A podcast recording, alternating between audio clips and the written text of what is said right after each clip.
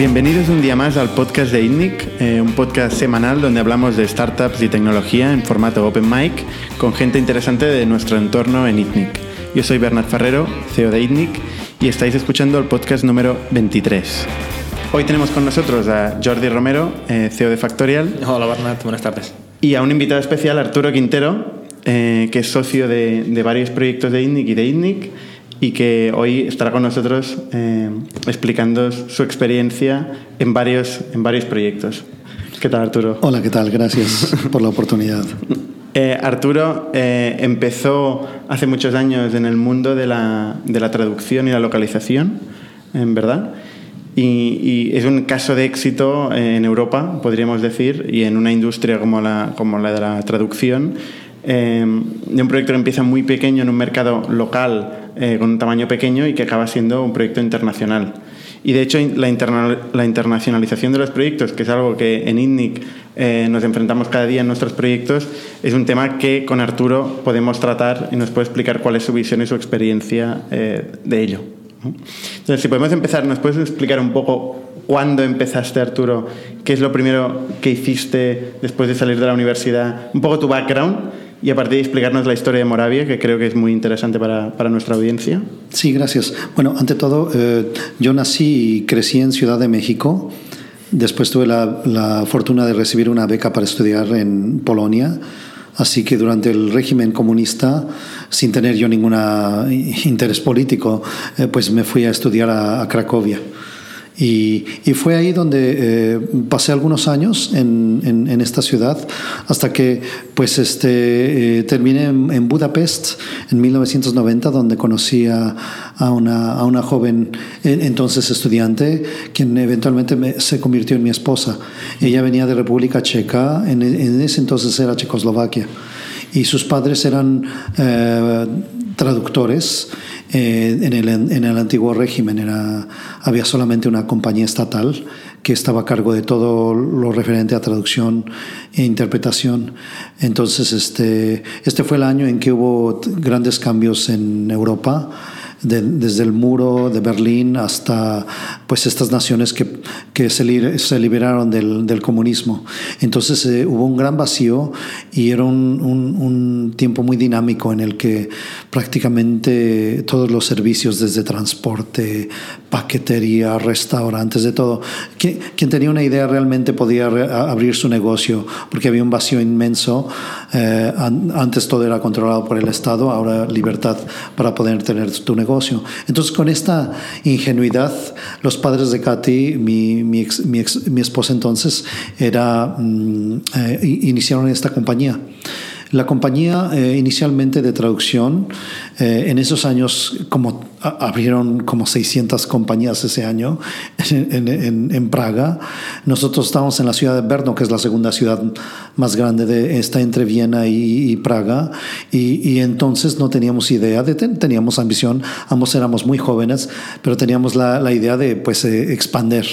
El, el nombre de la compañía Moravia es el nombre de la región y nuestra ambición era ser la compañía que se va a, a cubrir esta, esta, esta región. Eh, hoy es una de las compañías más grandes a nivel mundial y está muy bien enfocada y muy fuerte y sigue creciendo y, y, pues me da mucho gusto ver la compañía, aunque yo hace ya años que vendí mis, mis acciones, yo estoy fuera, pero tengo muchas amistades y conozco y voy siguiendo lo, cómo, va, cómo va la compañía. Eh, yo cuando salí de la compañía teníamos ya 50 millones de, de dólares en facturación, uno, muy fuertes clientes y teníamos presencia en nueve países. Así que pues fue un, una aventura muy grande para mí esos veintitantos años, 22 que, que estuve eh, junto con mi, con mi socia, eh, eh, pues a, a cargo de, de, la compañía y, y, con un fuerte equipo. Fue, fue muy bonita aventura. Entonces voy a, voy a, voy a hablar sobre, sobre esto. Como un mexicano y una checa pudieron hacer una compañía global porque oficinas desde, desde Tokio hasta Argentina con presencia en Estados Unidos y en Europa. Entonces, este fue muy bonito. Fue muy bonito. Una, una, historia típica de, de, muchos proyectos de emprendedores es eh, empiezan en un mercado local, consiguen validar un producto en un mercado local y cuando te presentan cuál es su plan a futuro, hay un momento donde mágicamente se convierte en una empresa internacional, ¿no? donde consiguen abrir muchos más mercados. esto en la mayoría de casos, eh, cuando se empieza a hacer, hacer, se ve que es mucho más complicado de lo que parecía, ¿no? ¿Cómo, ¿Cómo lo hicisteis? ¿Cómo salisteis de la República Checa? Sí, bueno, yo creo que había dos componentes. Primero, una ambición muy grande, tanto de mi parte, de nosotros como socios, de ver que pues, lo que estamos haciendo le gusta a nuestros clientes y quieren ver una resolución similar en otros países. Nosotros tenemos la ventaja de que nuestro, la naturaleza del negocio de traducciones es por sí eh, multicultural, multilingüística.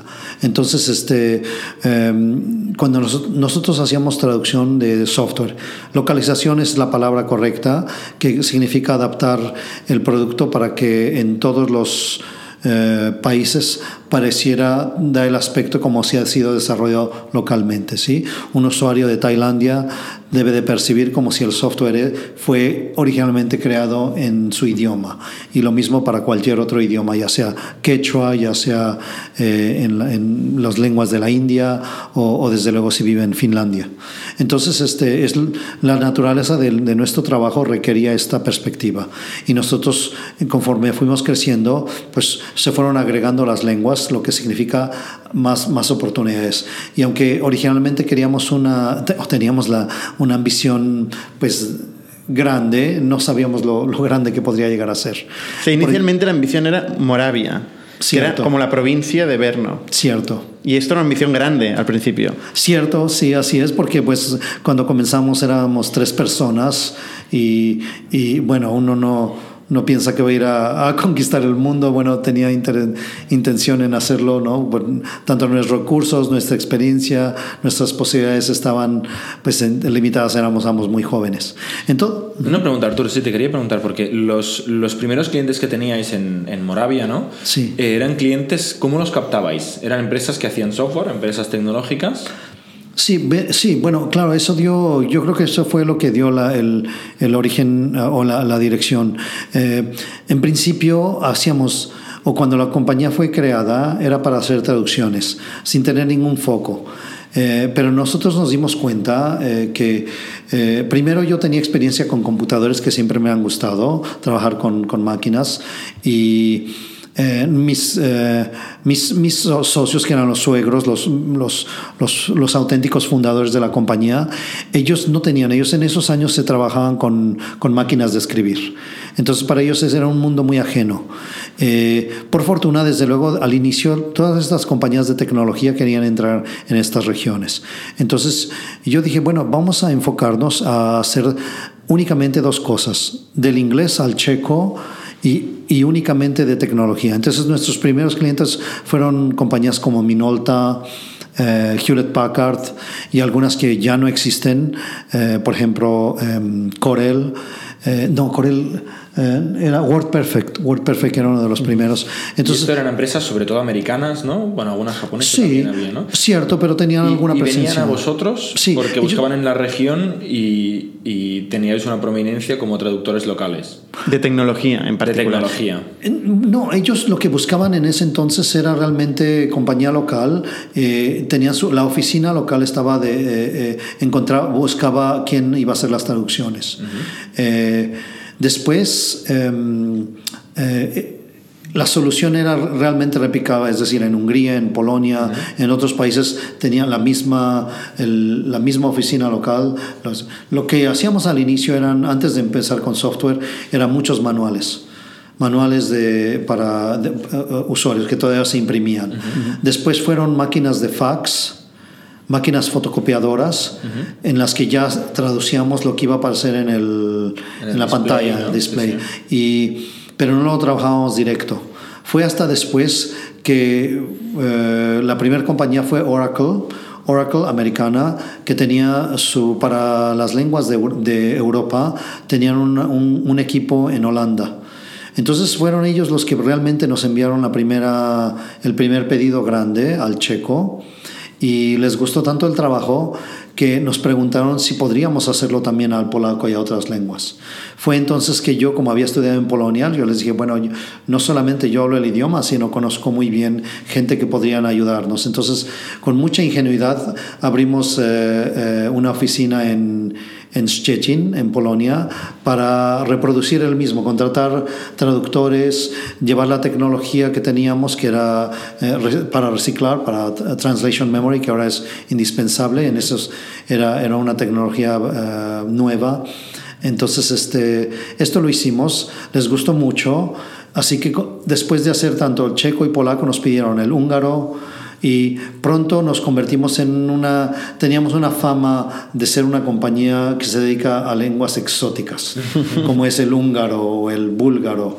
Y estoy hablando de todavía era años donde no había internet, entonces este, eh, era, era, era realmente Mm, los inicios, ¿no? Y estas compañías tienen mucho interés en, en, saber que hay alguien que puede promover, eh, eh, proveer este tipo de soluciones.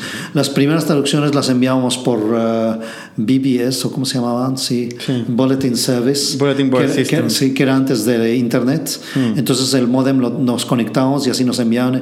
Para ellos y para nosotros era una cosa como de ciencia ficción, poder enviar por una línea telefónica un archivo cuando teníamos todavía competidores que trabajaban con máquinas de escribir. Era un mundo muy distinto. Eh, por fortuna, eh, esto nos permitió eh, ver el, potencial grande que había y nosotros queríamos trabajar para Microsoft, que era una compañía muy, para nosotros emblemática. Entonces, este, fue en, el, en 1995 que finalmente tuvimos la posibilidad de hacer el primer proyecto para Microsoft. Quien rápido nos identificaron como una fuerte compañía para estas lenguas. Y para, para, tratar de conseguir otras lenguas, yo sabía que era, era muy difícil tratar de conseguir lenguas como el alemán o el, o el francés o el español, que son para ellos prioritarias.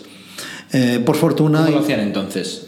Tenían, ellos tenían sus proveedores, compañías como la nuestra, pero en Alemania o en España. Que eran vuestra competencia sí, cuando sí, sí, sí. en globales. Cierto, cierto. Entonces nosotros... ¿Y cómo consiguió una pequeña compañía, compañía de Moravia mm, hacer frente a una compañía alemana, francesa, inglesa, española? bueno, las traducciones mundiales, ¿no? Sí, la ventaja era que desde luego por la naturaleza de nuestra solución la tenía era, primero alemanes no hablaban hablaban tanto checo como nosotros alemán. Entonces era muy difícil para ellos eh, ofrecer una solución a nuestro cliente.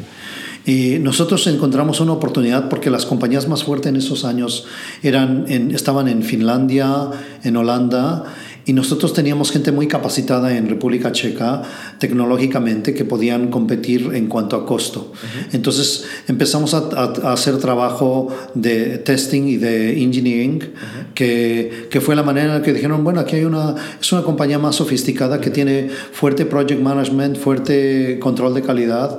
Entonces eso abrió puerta a, a ofrecer otras lenguas. ¿En qué consiste la tecnología? O sea, ¿Cuál es el producto que desarrollabais?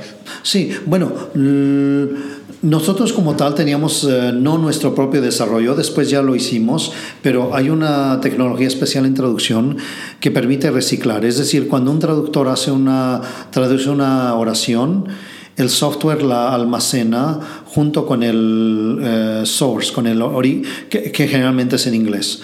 Pero el, par de, oraciones lo analiza de tal manera que cuando viene una, una eh, oración similar, dice el porcentaje de similitud y uno puede decir, eh, utilizar la traducción anterior. Esto hace el, el proceso más rápido, más consistente y sobre todo si está en una red, podemos utilizar el trabajo de otro traductor. Lo hace mucho, mucho más eficiente. Entonces, este tipo de tecnología que era naciente era lo que era, una de las diferencias que teníamos a, a, o sea, hacía más competitivos, entregabais antes que otros competidores. Sí, eh, tanto, tanto el modelo de pago, porque eh, se, se pagaba por nuevas palabras y eh, tanto como el nivel de calidad y podíamos hacerlo más rápido. Los clientes, aunque estaban interesados en, en, eh, costos, lo más importante para ellos era llegar al mercado a tiempo, porque en ese, en ese entonces las lenguas que se entregaban a, en el mismo simultáneamente eran eh, lo que se llama fix, francés, italiano, español y japonés Em, sí, estas son las lenguas que se tenían que entregar. Es decir, cuando salía la versión inglesa, tenían que salir al mercado estas versiones. Al mismo tiempo. Sí, al mismo tiempo.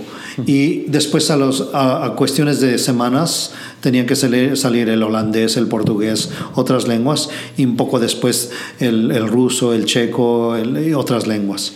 Eh, ahora prácticamente todo se hace simultáneamente. Los, los releases. Quiere decir que tienes que trabajar simultáneamente como van los, el desarrollo, en, ya sea en, en, Redmond para Microsoft o en California para Google. Entonces se tiene que todo ir trabajando de manera paralela para que ellos, el día en que, eh, que ellos eh, hacen su release, eh, estén en una cantidad cada vez creciente de lenguas. Y eso fue lo que nos llevó. creo que los, nos llevó a, a a proporcionar más lenguas.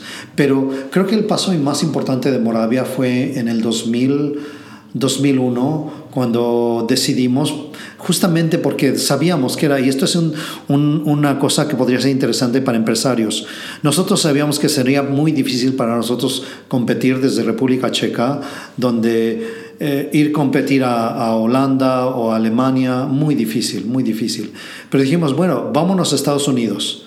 Creo que ahí somos relativamente igual que un finlandés o que un inglés. Relativamente.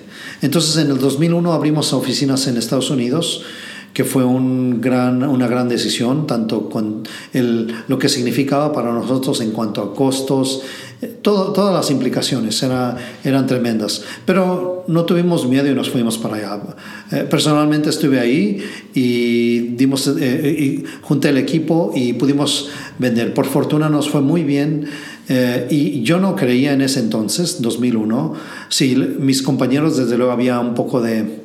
Eh, incertidumbre si, si, esto va a resultar o, o vamos a, a, perder mucho dinero. Por fortuna fue muy, la recepción fue muy buena. Eh, nos gustó mucho y en el 2003 era, todo era China, todos nuestros clientes hablaban sobre China, China, China. Entonces eh, dijimos, bueno, a, diferencia de algunos de nuestros competidores, no dijimos China no, es peligroso, hay riesgo de, de, hay toda clase de riesgos. Dijimos no, vamos a abrir una oficina. Entonces en 2003 abrimos en Nanjing y nuestra ingenuidad también creímos que la oficina de China sería capaz de cubrir Asia. Entonces esta es nuestra presencia en Asia. Eh, rápidamente a las rápidamente descubrimos que Japón nunca va a poder realmente poder eh, ser parte de, o, o, manage, como se dice, gestionado, desde China.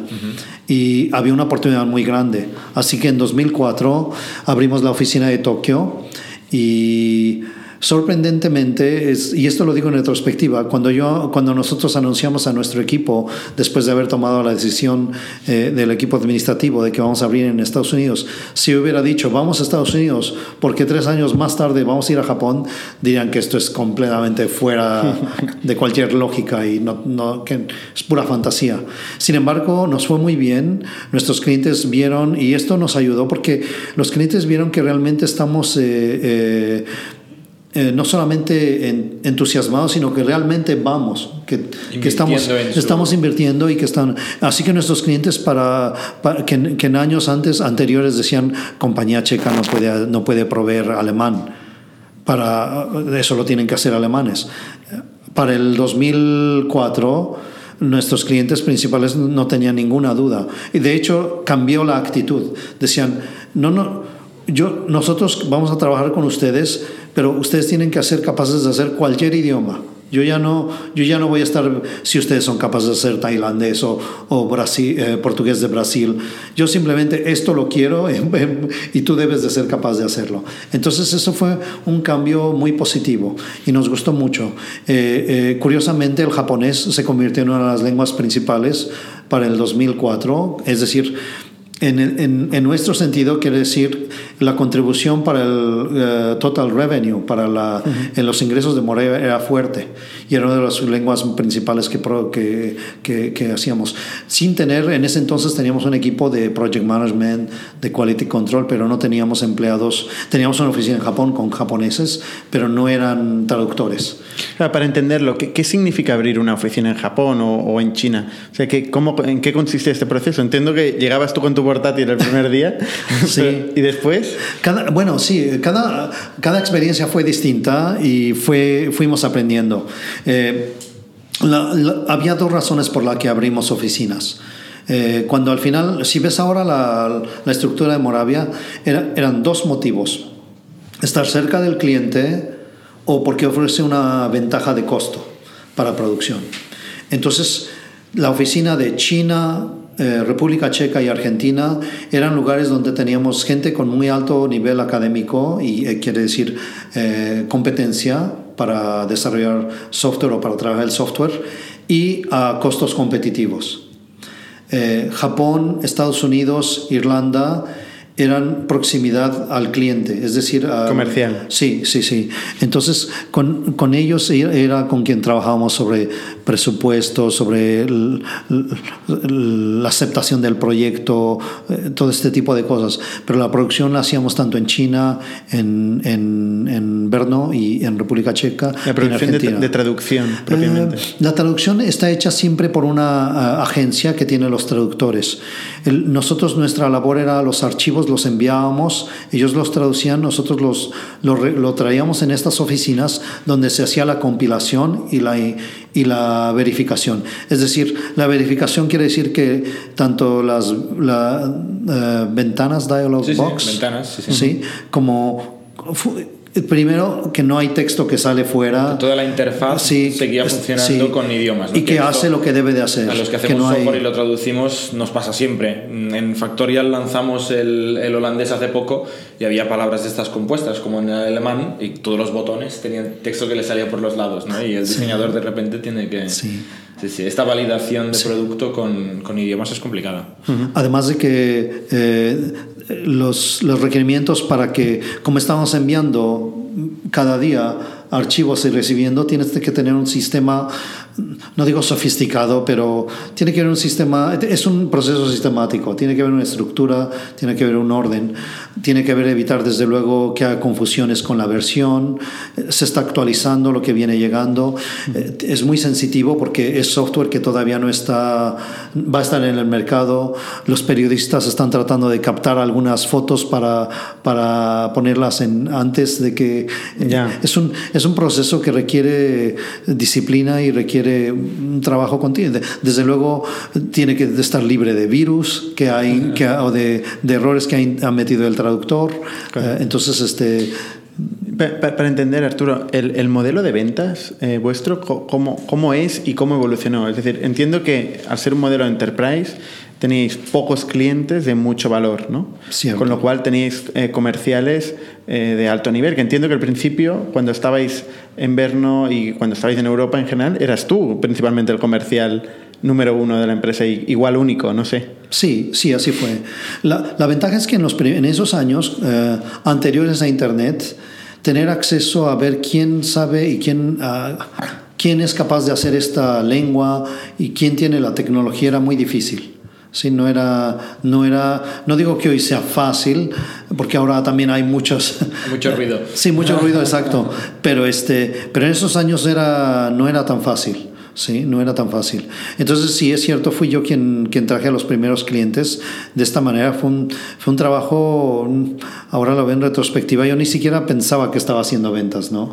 Eh, Esas son las mejores. Sí, sí, yo no me daba cuenta, pero, pero desde luego teníamos ambición de que creciera, ver el equipo cómo, es, cómo podemos eh, hacer. Sí, era, era, era de una manera natural. Ya después, eh, sí, se tiene, tienes que traer disciplina, tienes que tener eh, métodos, sistemas, tienes que haber un proceso de tanto de seleccionar cuál va a ser tu metodología de ventas.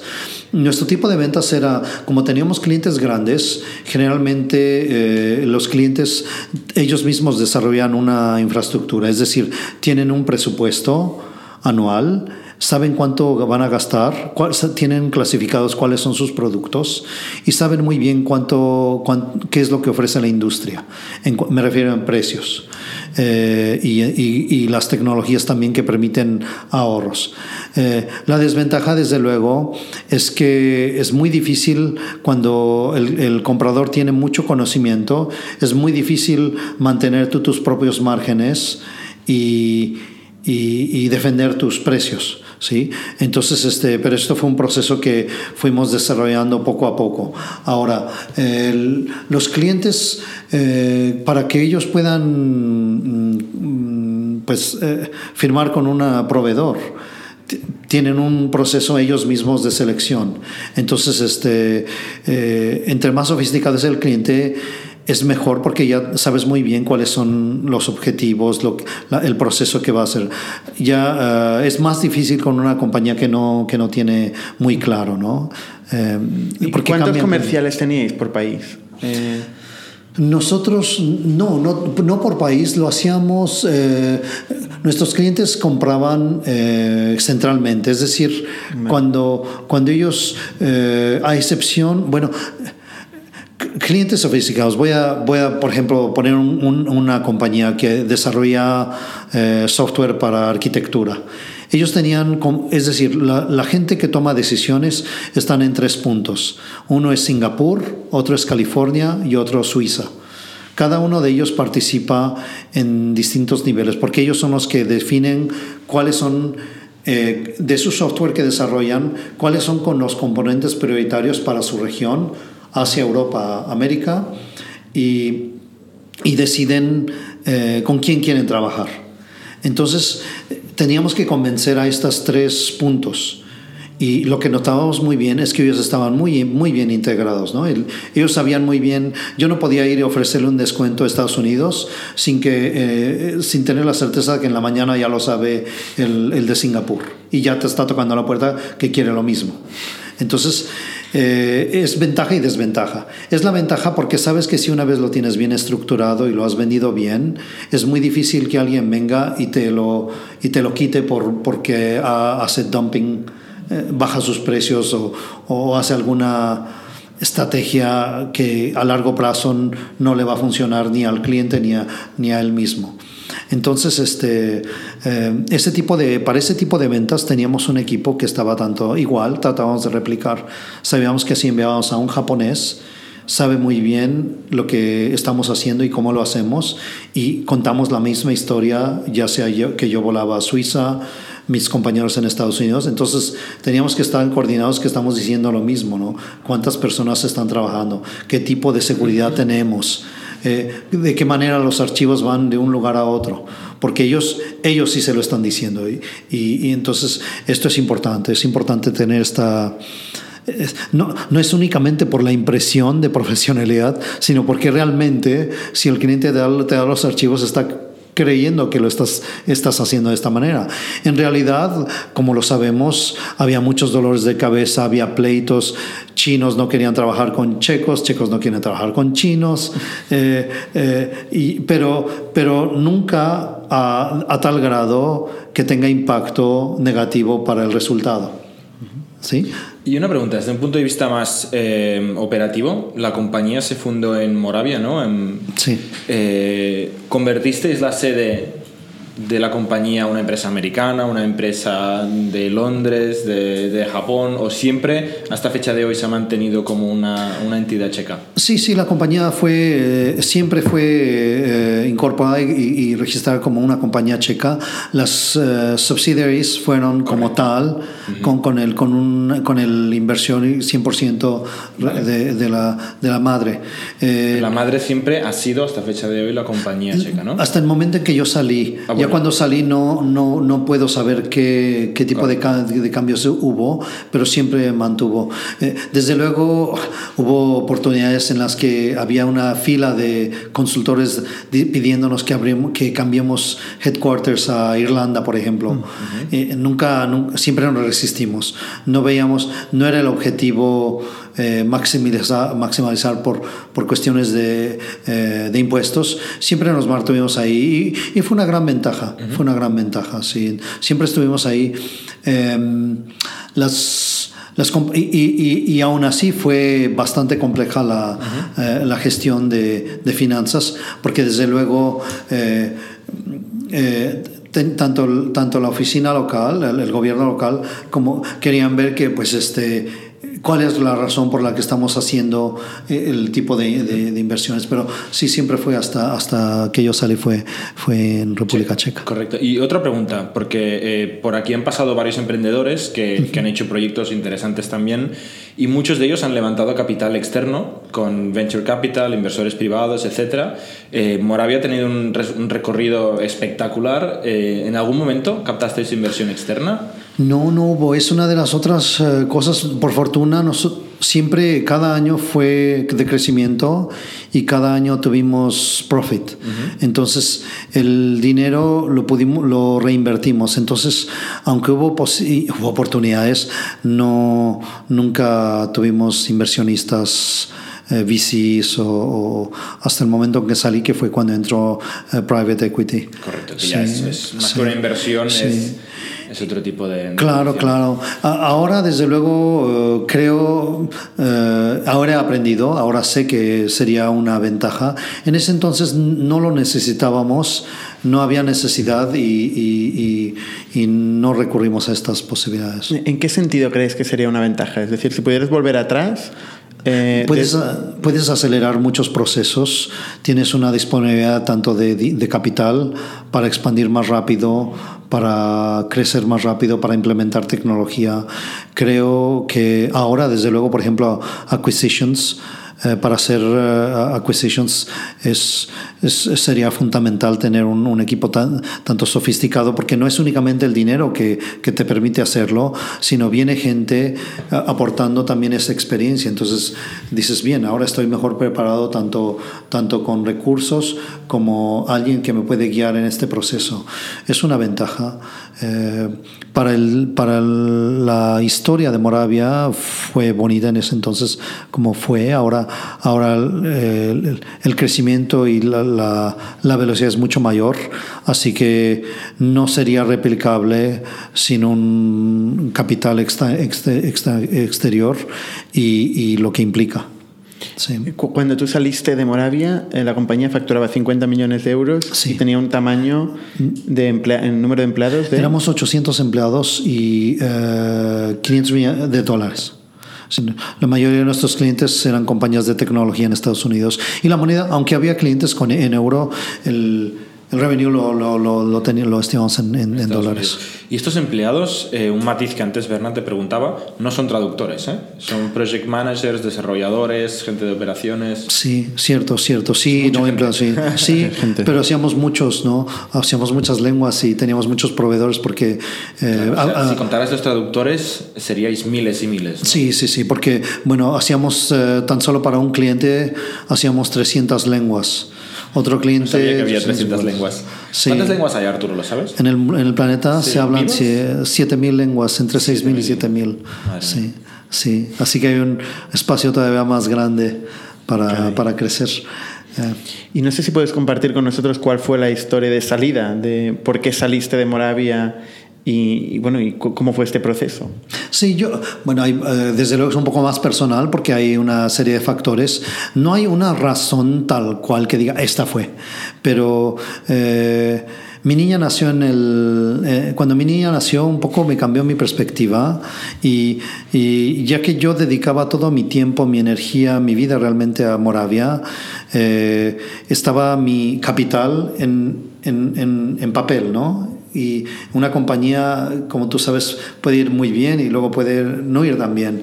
Eh, yo, yo entonces ya tenía 40 años cuando nació, entonces dije, bueno, eh, no, era, no era que en ese momento, pero cuando va creciendo y, me doy cuenta del riesgo tanto en mi persona de irme del mundo, tanto como de la compañía, digo, bueno, algo, algo debería de asegurar para que, para que eh, si algo me pasa, tanto a mí o a la compañía, no, no se quede esta criatura realmente pequeñita en, en, en, en, esta incertidumbre. Así que ese fue, un, ese fue uno.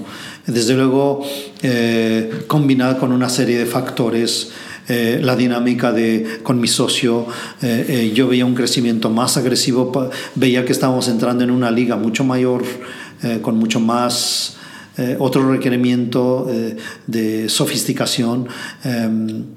Una serie de factores. ¿sí? Ella, ella lo vería, no, no veía un crecimiento tan agresivo. Fue un tiempo de crisis en el 2008-2010, donde muchas compañías este, eh, eh, tenían problemas. Entonces, fue una serie de factores. Eh, ahora que lo veo en retrospectiva, fue buen momento salir. Eh, desde luego la compañía sigue, siguió creciendo y siguió teniendo éxito, estoy muy contento, me, da gusto ser parte de, del inicio de una compañía que es tan exitosa. Pero bueno, ya, eh, ya cuando salí eh, y me ha permitido dedicarme a otras cosas, es lo puedo ver con otros ojos. Pues muchas gracias. Yo, yo creo, por, por, tu historia, porque creo que nos, nos aporta mucho a, a, la audiencia de INDIC, yo creo que como, como conclusión, eh, una cosa que he repetido varias veces, cuando abríais un país, vuestra ingenuidad, ¿no? Dices, hay un punto de seguir la intuición, ¿no? Sí. Y, y, lanzarse. ¿eh? esto tú, Arturo, lo tienes clarísimo, ¿no? Sí. sí cuando, sí. cuando veías una oportunidad, oye, cogías la maleta y abrías un país. ¿no? Sí, puede, bueno, puede, sí, eh, es unas es cierto, pero es un poquito uno simplificado, porque, por ejemplo, desde en la compañía había gente muy sistemática. Checos son como alemanes, quieren tener eh, muy claro cuál es el proceso, cuáles son las razones, cuáles son los objetivos.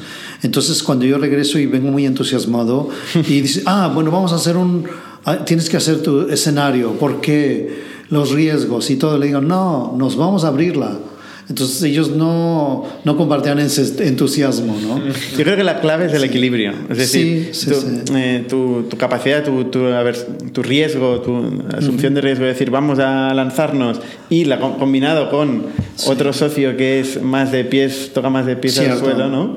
Es lo que al final acaba creando este equilibrio sí, perfecto. Y, y, puedo decir dos anécdotas, si todavía hay oportunidad. Eh, cuando, cuando hablé con la, la persona encargada de, en, en Japón, en Tokio, sobre la posibilidad de abrir una compañía, una, una oficina, eh, ella me decía, Ten, tengo mucho interés en que tengan éxito y por eso me gustaría encontrarnos eh, con cierta regularidad cuando se abren una, una oficina. Cuando, no, sí, para, para, cuando comencemos a hacer negocio. Y yo le dije, eh, bien, eh, ¿con, qué, ¿con qué frecuencia usted este, tiene, tiene usted en mente? Y me dice ella, bueno, yo tengo libres o tengo libres, me puedo hacer espacio cada jueves o cada martes. Mm. Y entonces yo estaba en República, estaba viajando, ¿no? Entonces yo le dije, bueno, desde luego, yo no sé si me estaba probando, pero yo le dije, yo estaré encantado, pues para mí va a ser un honor cada, cada jueves encontrarme con usted. Pero no cada eh, jueves y cada martes, por favor. Sí, sí no, ella, ella, de eso, que, y, pero únicamente voy a verificar con mi socio que ella está también de acuerdo, ¿no? Que ella también lo, lo ve. Entonces, este, pero sí, lo, lo hacíamos, decía, únicamente por una hora, pero extendíamos siempre, era pero me ayudó mucho, me ayudó mucho. Entonces esto fue, esto fue importante, que el, los clientes veían ese commitment, uh -huh. ese, esa, esa, proximidad. Que, que, estoy, que realmente digo, sí voy a estar. Un compromiso. Y, sí, sí, sí. Y, y la otra, la otra historia o anécdota interesante fue cuando llegué a Estados Unidos y tenía un consultor que conocía muy bien la industria y me dice, tú, tu problema es al mismo tiempo sencillo y difícil. Y le dije, ¿por qué? Porque le dije, mira, esta es mi idea, este es mi plan, eh, aquí voy a estar, ¿no? Y me dice, mira, tan solo uno de tus competidores, la compañía más grande, tiene 50 personas cada día dedicados a ventas. Están haciendo llamadas por teléfono y uh, haciendo reuniones y tienen una infraestructura que lo está apoyando. Entonces, sabes muy bien que tienes por lo menos un, vas a competir con 50 personas cada día. Entonces, esa es la ventaja. La, desventaja, esas son las malas noticias. Las buenas noticias es que tú vienes con una reputación fuerte y no tienes ninguna uh, cosa negativa. Entonces vienes, vienes con una buena, vienes con una, tienes un buen paso. Entonces, la manera que lo vas a utilizar los siguientes 12, me 12 meses es lo crítico, ¿no? La imagen que vas a, a, a crear. Entonces sí, eso fue muy importante. La imagen que vamos, que teníamos que trabajamos horas y horas, días eh, pensando en cuál es el mensaje, cuál es el mensaje. Uh -huh. para, para, para que sea simple, rápido y que la gente lo, lo capte. ¿Por qué, ¿Por qué si estoy trabajando con esta compañía por años voy a trabajar contigo que vienes aquí solo?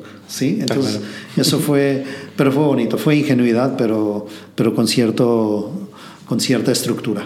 Y aunque vamos súper tarde, una pregunta muy breve. Eh, ¿Algún país que desplegasteis no funcionó y tuvisteis que mm, volver a plegar? Eh, bueno, sí, de, eh, sí, interesante, sí, Eslovaquia, Eslovaquia no es, por, no es la razón. Cuando comenzamos, cuando creces te das cuenta que es muy costoso tener una oficina, eh, tanto el, la administración, todo, y en cierto momento pierde no digo valor, pero ya no tiene ese efecto que necesitabas. Entonces, ¿por qué lo vas a cerrar? ¿Por qué no cerrarlo? Mucha gente no lo cierra por miedo a que la competencia dice está cerrando, le está yendo mal. Eh, por fortuna, sí, en, Eslovaquia eh, descubrimos que realmente pagar el renta, pagar todo, no, no valía la pena. Les ofrecimos a los empleados continuar trabajando desde eh, home office. Ah, remotamente. Sí, sí, sí, porque curiosamente aunque nuestros empleados eran en principio muy jóvenes, vienen etapas de la vida, maternidad, en los que ellos mismos eh, prefieren trabajar desde casa. Entonces fue una combinación buena en la que cerramos la oficina de Eslovaquia. No es que nos fuera mal, pero ya no tenía, ya no tenía ese, ese valor histórico que tuvo en su momento. sí. Muchas gracias Arturo por tu testimonio y gracias Jordi. Y seguidnos como siempre en nuestro canal de YouTube, eh, en, en, iTunes, eh, Twitter, Facebook, etcétera.